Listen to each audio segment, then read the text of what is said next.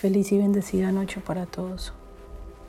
Antes de dormir, habla con tus ángeles. Entrégales todo eso que hay en tu corazón. Si te cuesta conciliar el sueño, pídeles que te ayuden a tener sueños reparadores y tranquilos. Si estás en el momento en que estás en una situación que te genera ansiedad, miedo, tristeza.